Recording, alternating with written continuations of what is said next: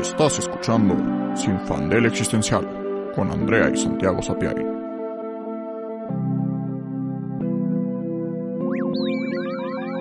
En el episodio de hoy, Minecraft.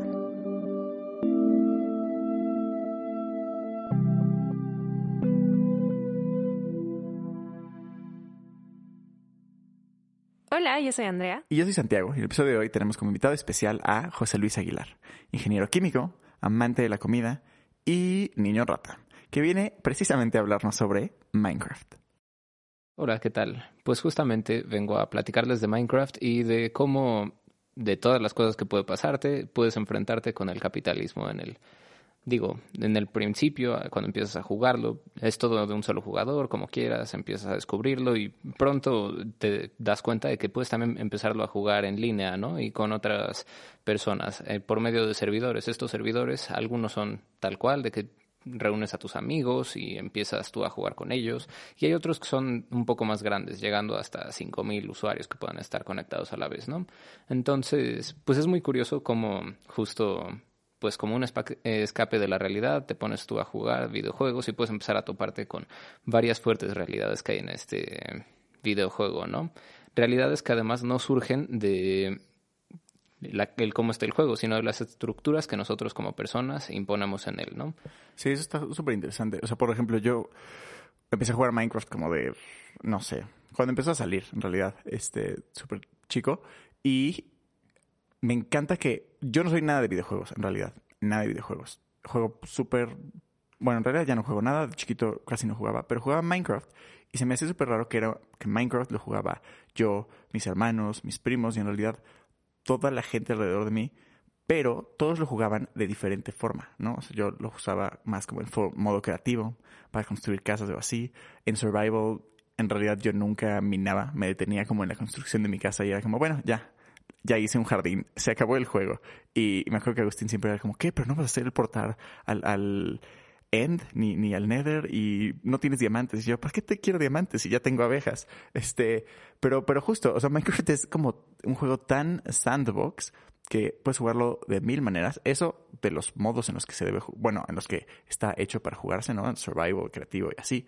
Pero también justo lo que nos dices de los servidores, ¿no? Porque hay un chorro y también de los servidores lo único que yo jugaba era Hunger Games, que era pues literal como Hunger Games, pero en Minecraft y era, era muy padre.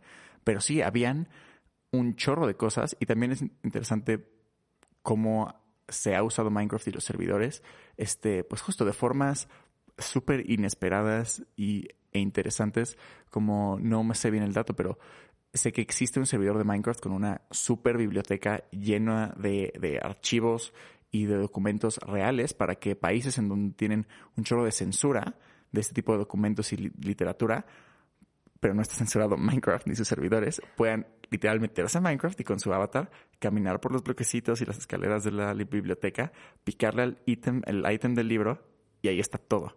Y, y pues justo me parece fascinante. Sí, y pues justo es muy sorprendente cómo hay mucha superestructura que nosotros le podemos poner, además de lo que se está jugando, ¿no? Digo, de mis primeras experiencias fue justo jugando con mis hermanos. Yo jugaba y tal cual éramos nosotros tres, ¿no? Conectados las computadoras, pero muy rápido empezaban a surgir hasta roles de cómo se supone que íbamos a estar jugando. Ni siquiera como que los hubiéramos planeado ni nada, ¿no? Salían de manera relativamente natural y era algo que nos poníamos a hacer, ¿no? A pesar de que si estuviéramos como todos trabajando en un mismo proyecto, en una misma casa, lo que sea, siempre se especializaban así mucho las labores, ¿no?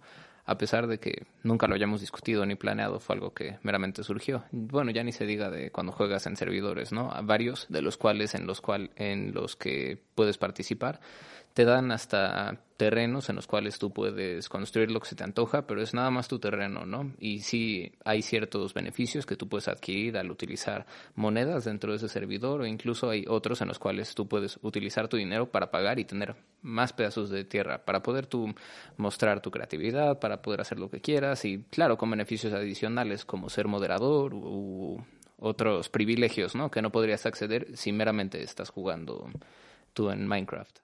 Sí, es muy interesante cómo en los juegos, hasta los más sencillos, siempre surge una jerarquía, ¿no? O sea, yo les contaba, yo no, jugué Minecraft porque eh, me vuelvo adicta a los juegos. Entonces, no fue porque no me interesara, porque sí, yo era súper, súper, súper adicta a los Sims 2. Entonces me encanta todo este rollo de construir cosas y poder eh, tener como un juego de rol dentro de un mundo sandbox. Eh, pero cuando vi Minecraft fue como de, no, esto me va a gustar demasiado y le voy a dedicar demasiadas horas, entonces nunca lo toqué, pero lo ubico muy bien justo por el hermano de Santi, por Agustín. Eh, y es muy interesante cómo, a pesar de que de, cierto, de cierta forma utilizamos los juegos para escapar de la realidad y para no pensar en la realidad, siempre terminamos trasplantando esa realidad a los juegos. Lo pienso también en una cosa mucho más infantil y más sencilla, Club Penguin. No sé si jugaron Club Penguin. o sea, sé que Santi sí, porque jugamos Club Penguin juntos. Este, y había un sistema de clases en Club Penguin. O sea, eso, eras miembro y pagabas y entonces sí podías comprarte tu iglú super pro y podías comprarte tu ropa y los puffles especiales y no sé qué. O eras un plebeyo más que no traías ropa. Y era, y era una cosa muy densa porque pues teníamos que siete años. Sí, sí. Pero ya era. y aparte quédense porque la clase se veía, porque habían items que eran solo para los miembros. Entonces era como, ah, ahí va un pingüino miembro porque tiene tal sombrerito. Y habían items que eran gratis para los no miembros. Y entonces cada que había un item como de, no sé, el festival del, del pirata, todos tenían el sombrero, ¿no?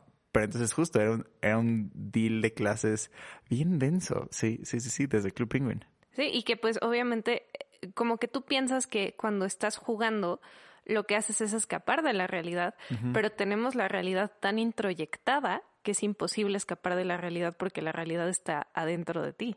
Entonces juegas Minecraft y lo que dicen, cada quien agarra como su rol, que puede ser diferente al de la vida real, pero también yo creo que sí hay gente que como que trasplanta lo que hace en su vida real a lo que hace en Minecraft. No, totalmente. O sea, hay este chiste de los jugadores de Minecraft de, de que cuando juegas como dos en LAN, uno es el de la casa y uno el de las minas.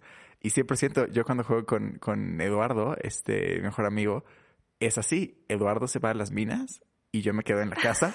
Y Eduardo está como cinco días en las minas consiguiendo todo. Y cuando sale, yo ya hice como una casa y tiene justo un jardín y así. Y yo le digo como, no, es que tenemos que, colectar arcilla. Y es como, ¿para qué quieres arcilla? Arcilla no sirve de nada. Y yo como, claro, porque puedes hacer muros de colores para la casa.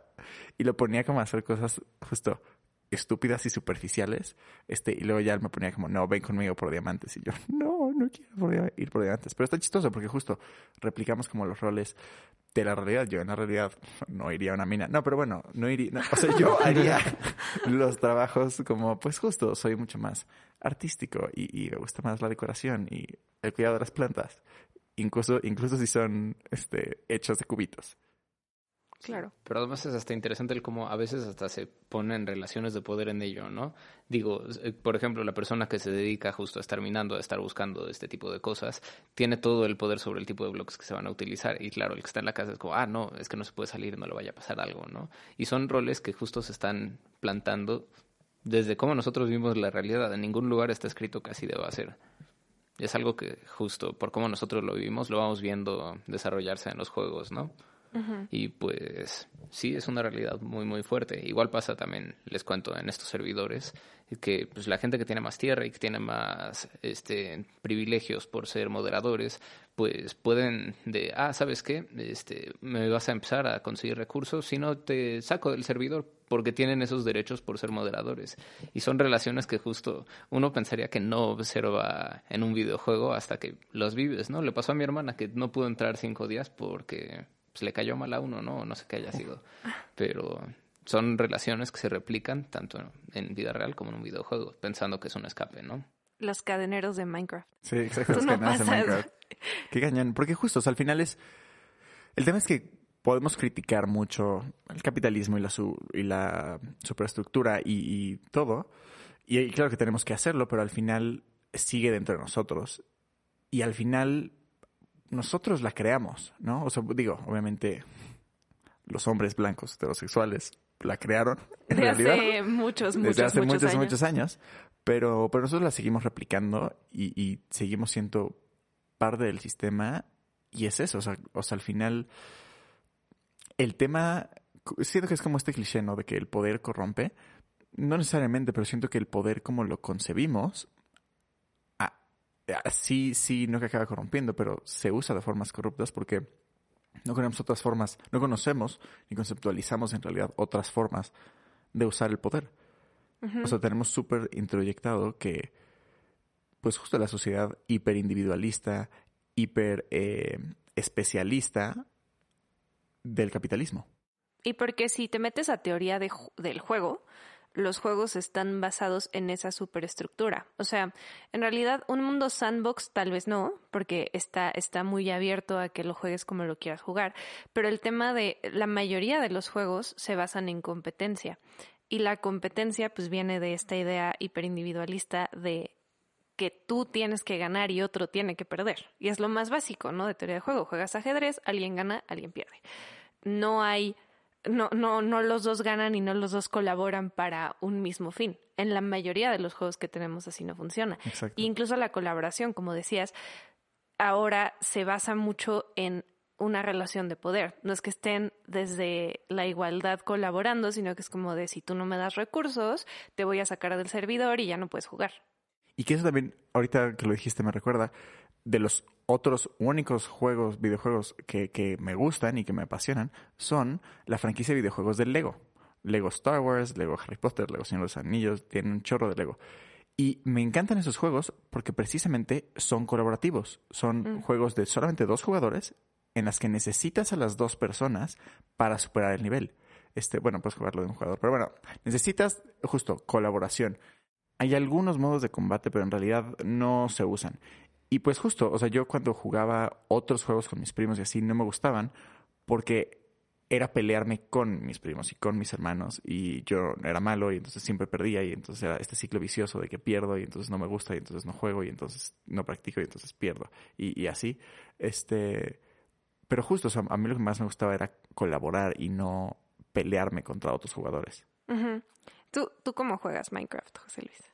Yo como lo juego, pues justo, me gusta más un estilo colaborativo, pero pues depende mucho de en dónde esté jugando, ¿no? Hay varios de estos servidores, les cuento, que incluso hasta hay como mini economías hechas allá adentro y la verdad es que a mí me divierte mucho el pensar el tal cual cómo funcionan, ¿no?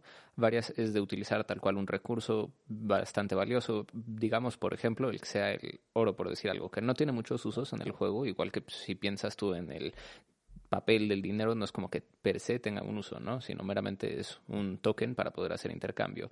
Entonces, es divertido como justo en este tipo de juegos que puede observarse hasta fenómenos de inflación, que por ejemplo al estar tú minando más recursos, pues justo pierde un poco su valor porque es mucho más fácil encontrarlos, o varios de ellos que son renovables, justo ni siquiera es que necesites tú poder intercambiarlos, ¿no? Más bien empiezan a ser ítems cosméticos. De hecho, muy divertido en muchos de estos mundos, pues es muy rápido el punto en el cual pasas de tu necesitar, estar buscando recursos para poder sobrevivir tal cual en el videojuego, al cual ya tienes más que suficiente, ¿no? A un, a un punto en el cual como sociedad del videojuego estás más allá de la escasez.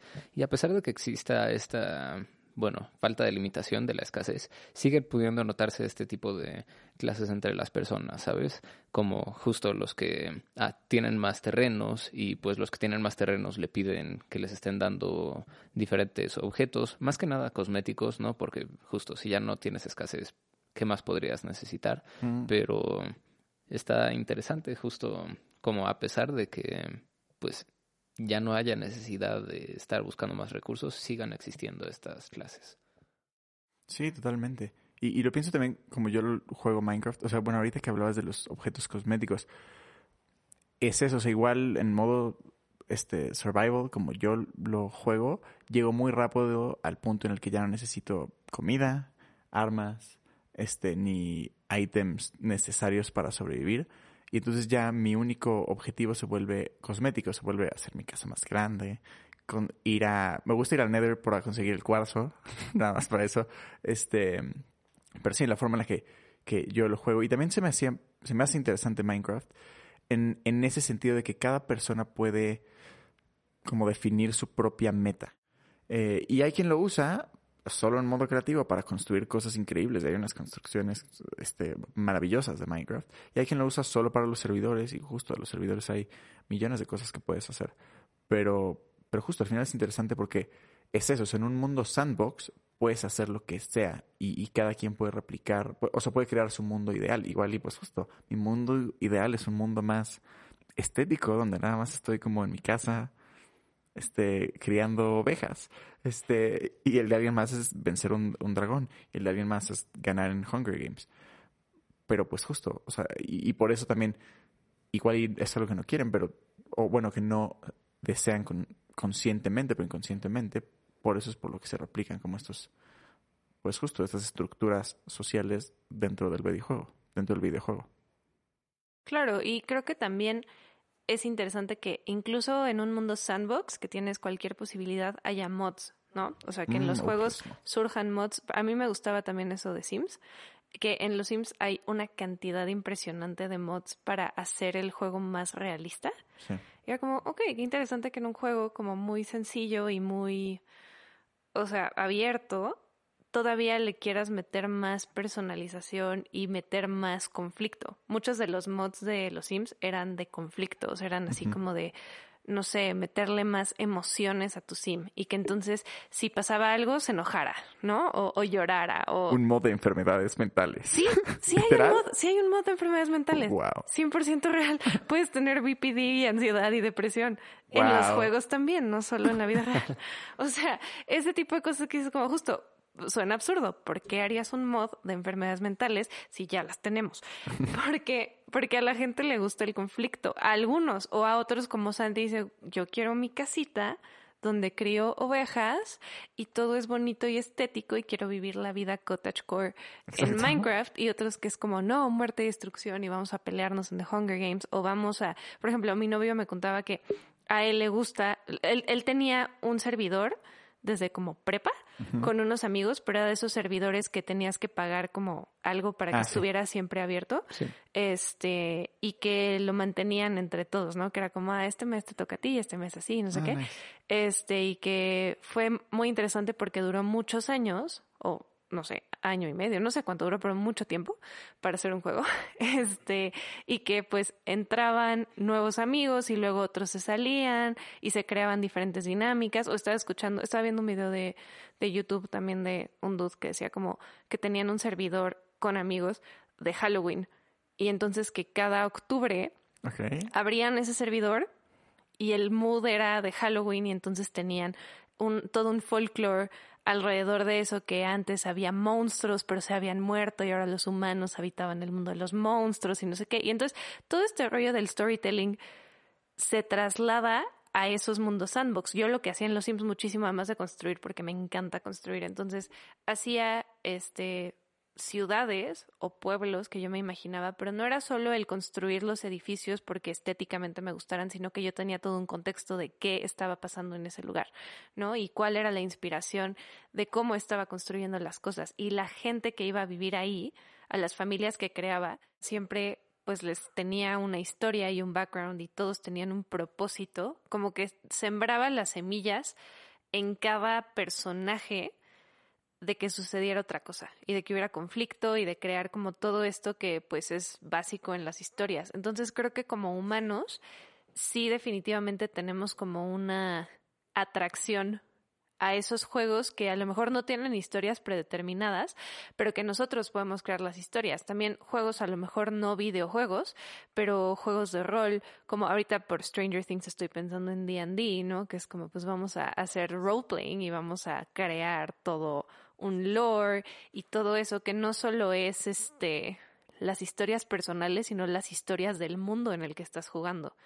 Y creo que en Minecraft pues tienes esa opción, ¿no? De crear realmente no solo a tus pues personajitos que todos son cubicuates y no, no es como que sean tan este interesantes visualmente a lo mejor, pero sí puedes crear tu mundo. Y también en este, en este ensayo, video ensayo que estaba viendo, decían mucho que uno de los grandes aciertos de Minecraft es que es algo tan sencillo. O sea, que son bloques, como tú decías lo de los Legos, ¿no? ¿Por qué Lego es tan cool? O sea, no solo Lego Star Wars, Lego lo que sea, sino los Legos físicos. ¿Por qué son un éxito tan rotundo? Porque son lo más básico. Literalmente son los building blocks con lo que puedes hacer lo que tú quieras. Y en Minecraft, pues es lo mismo, pero digital. Sí, y digo, aprovechando también el punto que tocas, justo del cómo tú vas construyendo las eh, realidades que pues se te ocurre que son buena idea, justo del tipo de mods que utilizas para los Sims, incluso el punto que tocas de D&D, siento que también son una forma muy catártica, ¿no? De, a pesar de que sí estemos replicando estructuras que vemos en la vida real, sí nos ayudan también a procesarlas, ¿no?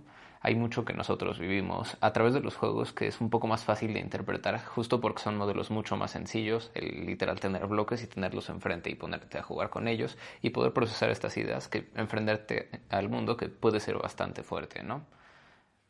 Sí, claro, que tienes, tienes esta posibilidad de digerir lo que estás viviendo, que, que el, replicar no solo es meterte en la misma prisión, sino te da esta oportunidad de a lo mejor simplificar o incluso lo que sucede mucho con el trauma en general, que lo replicas para trabajarlo. O sea, que no, no solo es como en el lado tóxico de lo único que aprendiste es esto y entonces lo sigues haciendo, sino que una vez que ya estás consciente de eso, si tienes control de la narrativa y repites las cosas, a veces eso es catártico. Y en los juegos puede pasar eso, que es como, no sé, pienso un escenario hipotético, ¿no?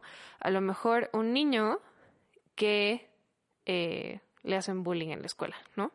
Y va a Minecraft y decide actuar con violencia. Exacto, decide actuar con violencia. Quemar una aldea, matar a un aldeano, no sé. Cualquier, sacrificar una oveja, no sé si puedo sacrificar una oveja. Ah, pues, o sea, sí. A Satán. No sé. Este, ah, pero entonces saca esa violencia a través de un videojuego en vez de a lo mejor sacarla por otro lado. Que también por eso cuando eh, creo que ahorita ya no es tan prevalente, pero existía como este argumento de que es que los videojuegos hacen a los niños violentos y es como no, la sociedad hace a los niños violentos y los niños sacan esa violencia en los videojuegos, que la verdad está mejor que la saquen en los videojuegos a en la vida real, ¿no? No solo porque no se juegues Call of Duty, vas a ser un asesino sniper que este, va a escuelas y hace masacres. Generalmente tienen otras este, connotaciones sociales que no tienen nada que ver con si jugabas videojuegos o no. Puede ser a lo mejor la persona más pacifista y tranquila y disfrutar de ver películas súper violentas y gory o de jugar videojuegos en los que matas gente y no por eso en la vida real vas a actuar de esa manera. Puede ser como una, eh, un canal por el que sacas impulsos. Sí, totalmente. Ahorita que hablas de D&D, de, Dungeons and Dragons, siento que totalmente es como una forma para procesar trauma, pero pues no sé, procesar la, la realidad. Me parece interesante analizar los personajes que se crean dentro del juego, este, pues, las personas que están jugando. O sea, ahorita estoy en, dos campañas. En una soy Dungeon Master y en una soy jugador. Y pues justo en la que soy jugador, este, yo analizándome a mí mismo, está interesante quién es mi personaje y cómo lo hice y cómo qué refleja de mí. Y eso analizándolo pues de los demás jugadores y luego pues siendo Dungeon Master aún más viendo como pues justo qué personajes se crearon y muchos son muy diferentes a quienes son sus, sus personas en la vida real. Muchos son un, un, reflejo muy claro, muchos son como su shadow self, otros son su ideal self, pero justo todos son como reflejos de la realidad y formas de, pues justo de procesar la realidad, ¿no? Claro. Y también creo que algo que te dan los juegos y los videojuegos es que te dan satisfacción de logros, ¿no? Que un logro en un juego se puede sentir muy real. Y porque es real, o sea, porque no, no solo es algo que estás logrando en una realidad digital, sino que ya vivimos en un mundo tan interconectado y tan híbrido que sí sí cuando ganas algo, aunque no sea en la vida real, sí, sí ganaste, ¿sabes? O sea que muchas veces a lo mejor otras generaciones no lo entienden, ¿no? Es como de por qué te tardaste horas intentando, justo a lo mejor en Minecraft, llegar con el, al, al transportarte al, al mundo del dragón con tu armadura de diamante y bla, bla, bla, cuando te tardaste horas en vez de hacer algo real. Pero creo que regresamos a un episodio, bueno, varios episodios en los que cuestionamos cuál es lo, qué importa lo que es real o no. ¿No? Si a ti te da satisfacción y si a ti te está eh, gustando lo que está pasando, ¿qué importa si es real o no? Si al final lo que es real también se desvanece y lo que es real también deja de existir. Exacto. Y también, regresando al episodio que hablábamos sobre el trabajo, que también la satisfacción del trabajo no viene tanto muchas veces del, del producto, tanto como del proceso. Entonces da igual si mi logro viene de construir una repisa de IKEA o de construir un barco pirata en Minecraft, aunque uno exista justo tangiblemente y otro no, el logro es igual. Bueno, es mucho más grande el de construir un barco, si me preguntas a mí.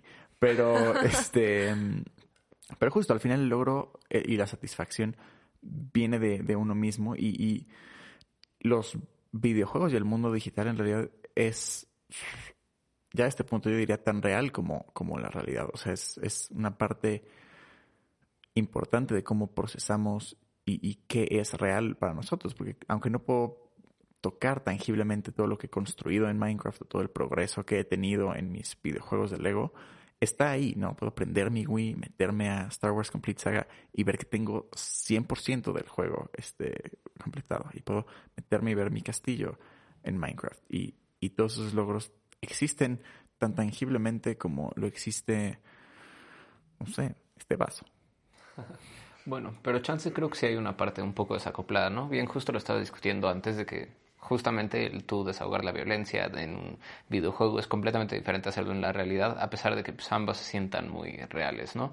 Entonces sí, sí es una forma de vivir la realidad, pero sí pienso que es algo que está ligeramente desacoplado. Ahora, a pesar de que esté desacoplado, sí pienso también que pues es una parte de nuestra realidad un poco aumentada, ¿no? Es incluso digo, regresando también a cosas un poco más reales, si yo tomo el celular ya hasta lo pienso como una extensión de mi cuerpo, no es que sea una herramienta mía es tal cual una forma de ayudarme a pensar, es una forma de ayudarme a vivir, más allá de cómo estaría yo así meramente, ¿no? Pienso también que justo este tipo de juegos, este tipo de videojuegos, es una forma de extender esta realidad. No necesariamente que sea indistinguible, si pienso que está desacoplado, pero sí es un pasito más, ¿no? Claro, y creo que el peligro, o sea, ahorita que dices lo del celular, a mí es algo que me causa mucho conflicto porque uso mucho mi celular para cosas tanto del trabajo como de, no sé, hacer los TikToks de Sinfandel, ¿no? Y, y ver qué está pasando y estar en contacto.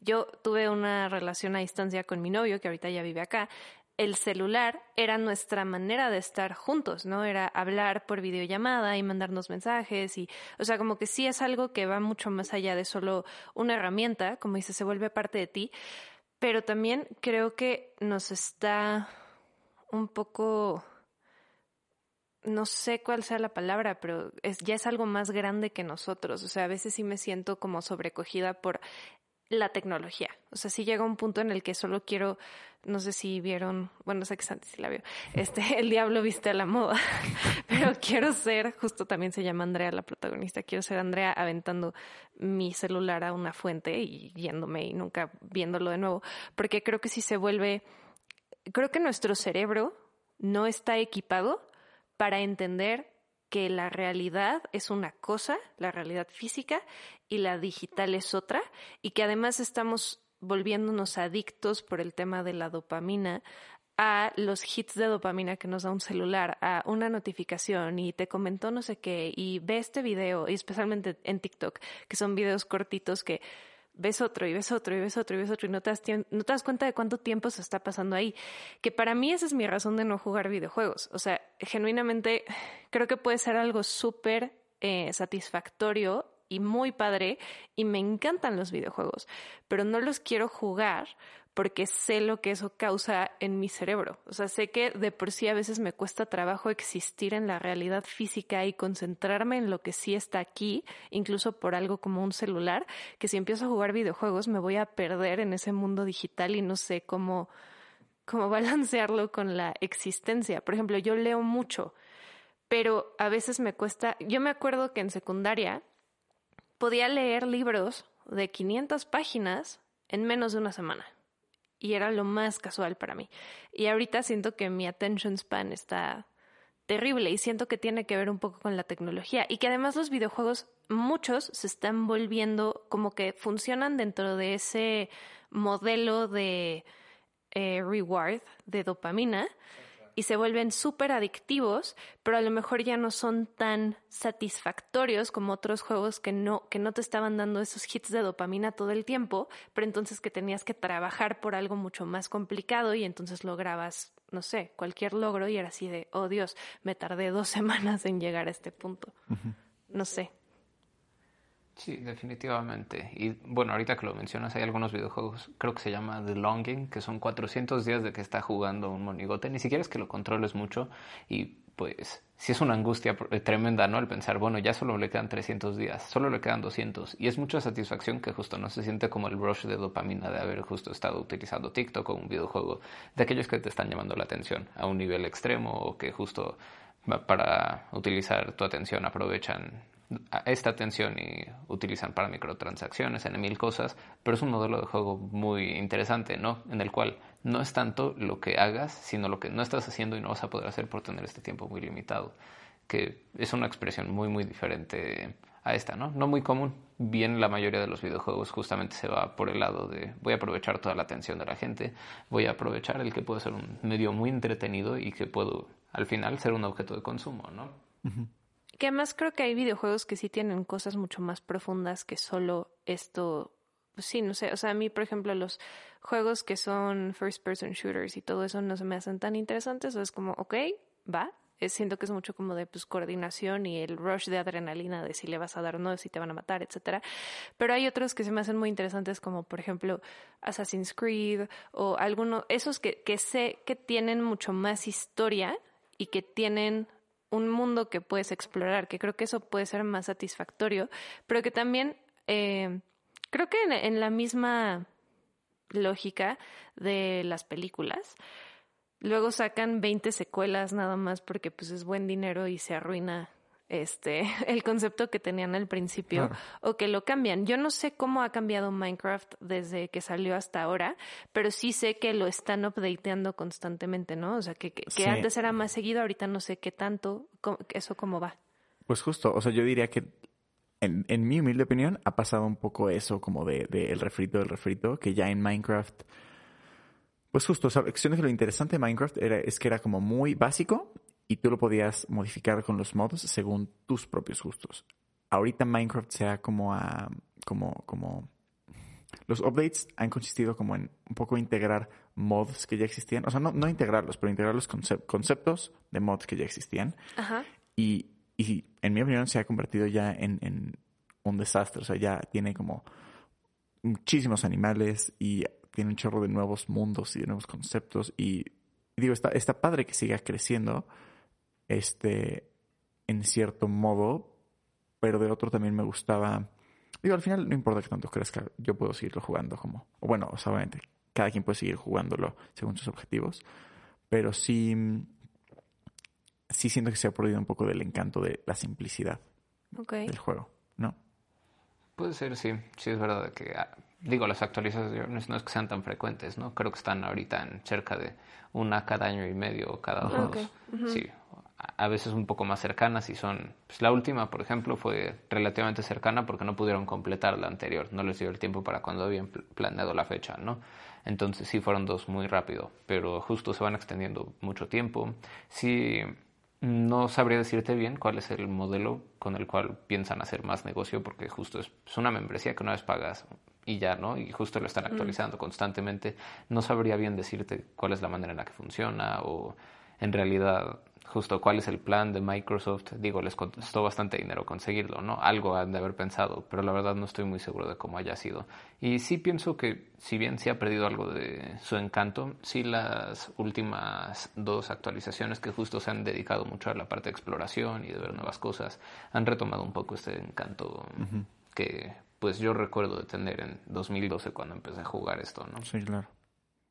Sí, yo creo que al final lo importante, o sea, lo rescatable de Minecraft y no solo de Minecraft, sino de muchos videojuegos es que mientras tú tengas la opción de realmente crear algo personal, la gente siempre va a seguir regresando por más. Y creo que por eso, por eso se ha mantenido tantos años, ¿no? Porque sí, ya, o sea, ¿cuándo salió Minecraft originalmente? En 2009. Y sí, el tiempo de videojuegos es una eternidad. Son 13 años, o sea, en 13 años que no se haya vuelto obsoleto es una locura y que además tenga la variedad. Sigue siendo súper tendencia y súper relevante. Por la variedad de gente que, que, que lo usa, ¿no? No solo, como decías, cada quien juega como quiera. Tú y Agustín son dos personas y personalidades totalmente diferentes, con intereses diferentes, que lo pueden seguir jugando. Y creo que lo, lo interesante de, pues cuál va a ser el futuro de los videojuegos como tal es si la industria se va a ir justo por este este shot constante de dopamina y de vender y vender y vender o si realmente se van a ir pues por una avenida más artística, ¿no? Si van a si van a permitir que sigan creciendo más orgánicamente y de una manera que permita a los seres humanos no perderse en una adicción por justo hits de dopamina y más bien un interés por crear nuevos mundos? Pues sí, es una muy buena pregunta. Igual, digo, de lo que he observado, sí tienden a ir como por dos vertientes muy fuertes, ¿no? Por un lado, justo los juegos más grandes, los AAA, los que todo el mundo conoce, FIFA, ese estilo, que ya son hasta formulaicos, porque saben que venden, ¿no? Y meramente siempre es igual, realmente. Sí, y es un producto de consumo que meramente es, es como una rentita tal cual, de la cual gana dinero Electronic Arts, ¿no? Y por el otro lado están aquellos que vienen como de estudios un poco más chiquitos y que, pues justo porque no tienen que estar pagándole a un estudio enorme y producción gigantesca y que es una compañía que tiene inversores que esperan cierto rendimiento, pueden aceptar ciertos riesgos que no necesariamente podrías tener con una compañía mucho más grande, ¿no? Y que si bien muchos no son exitosos y pueden ser un poco desastrosos los juegos, la verdad, sí tienen muchas ideas interesantes, muy muy entretenidas sobre el cómo jugarlos, ¿no? Por ejemplo, una de las que se me ocurre, un first person shooter en el cual cuando no te estás moviendo no avanza el tiempo. Entonces, pues justo es un increíble. concepto. Disculpa. Perdón, lo jugué el otro día y está increíble. No, no lo podía creer. Y justo es un concepto súper diferente al cual utilizaría pues ya una compañía mucho más establecida, ¿no? Y que, pues sí, si tomas ese riesgo y de repente no te sale, pues justo por el hecho de que mucha de la gente que está metiéndole dinero espera ganar de él, no pueden aceptar esos riesgos, ¿no? Y justo toman este camino formulaico de voy a ver qué funciona, qué le puedo demandar de atención a la gente, cómo puedo ganar dinero por microtransacciones que han estado súper de moda y que pues al final son un producto de consumo, ¿no? Y es lo mismo que pasa en la industria del cine, o sea, creo que ese es el problema con el con el capitalismo otra vez. Pero no, ese ese es como creativos, creo que ese es nuestro mayor problema con el capitalismo que siempre va a priorizar pues un retorno de inversión sobre la calidad y siempre va a priorizar el crear fórmulas que funcionen y no productos nuevos y avenidas creativas nuevas para que las personas disfruten y se desarrollen. Pues sí, definitivamente. Y aquí como idea al aire así muy rápida, justo pues si lo pensamos como un problema de optimización, siempre es tal cual el buscar maximizar el dinero, ¿no? Y es porque es la herramienta que utilizamos normalmente para pensar en cómo vamos a comparar cosas que no tenemos de cómo conectarlas de otra manera, ¿no? Y pues sí siento que es un problema justo del cómo funciona el capitalismo y de que esperes limitar pérdidas y el justo estar buscando este máximo, que si bien el dinero es lo que normalmente utilizamos, chance vale la pena pensar en otras formas de penalizarlo, ¿no? Que pudieran llegar a cosas más interesantes.